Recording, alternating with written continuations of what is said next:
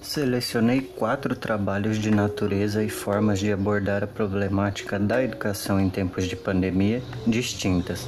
Elegi um artigo intitulado A Pandemia e o Direito à Educação, de Madalena Guasco Peixoto. Madalena problematiza, no artigo, as dificuldades estruturais do acesso à educação no país. Uma questão que se agrava com o ensino remoto durante a pandemia. Para a autora, tal questão é extremamente complexa e, Além disso, tem acrescido muitas demandas e trabalho aos professores, que se sentem cada vez mais desvalorizados e sobrecarregados com os rumos da educação em geral neste ano.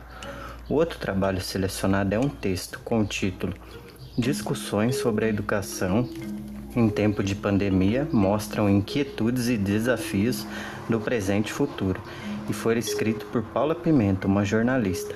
Neste caso, o material discorre sobre uma mesa redonda online que debateu a questão da educação em tempos de pandemia no estado do Mato Grosso do Sul.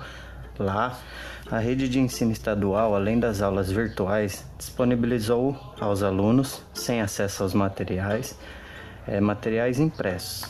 A rede também aderiu a plataformas virtuais e treinamento de professores para o trabalho nelas.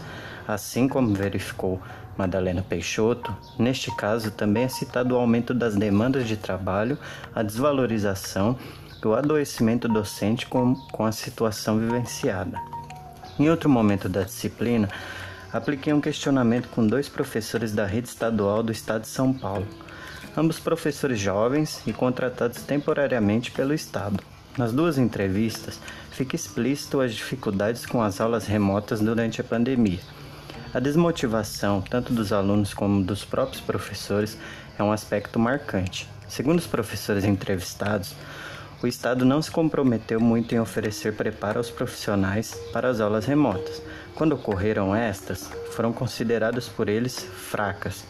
Nos limites dessa exposição, portanto, denotamos que as dificuldades e os desafios encontrados com o exercício exploratório são grandes Há uma sensação geral de incerteza sobre os próximos passos a serem dados, mas é fato que a forma como as coisas estão sendo conduzidas não é a melhor opção para a educação, tampouco para a valorização e o trabalho do profissional do magistério.